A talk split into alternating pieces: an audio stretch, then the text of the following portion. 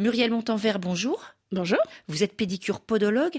Quelles affections bénignes ne doivent pour autant pas être négligées au niveau du pied parce qu'elles peuvent potentiellement donner lieu à des complications? Toute pathologie au niveau du pied ne doit pas être prise à la légère. Une douleur au niveau du pied ne va pas passer toute seule.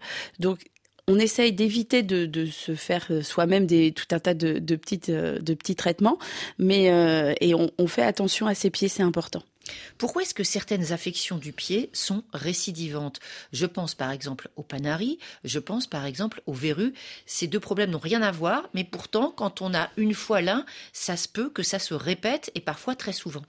Bah, dans votre exemple, les panaris sont souvent liés à une mauvaise coupe de l'ongle ou à une forme de l'ongle qui est propice à, faire des ongles à carnet ou encore à une chaussure qui est trop serrée. Donc dans ce cas-là, il faut essayer de trouver la cause euh, du problème pour euh, permettre de, de, faire en sorte que ça ne se reproduise pas.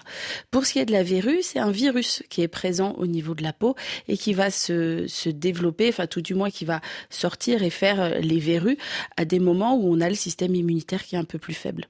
Voilà, merci beaucoup Muriel Montanvert. Tout à l'heure, dans notre émission Questions de femmes, on va parler de la surexposition des enfants aux écrans, retard de langage, problèmes d'attention ou de sommeil. Quels sont les symptômes qui doivent alerter et dans quel cas consulter?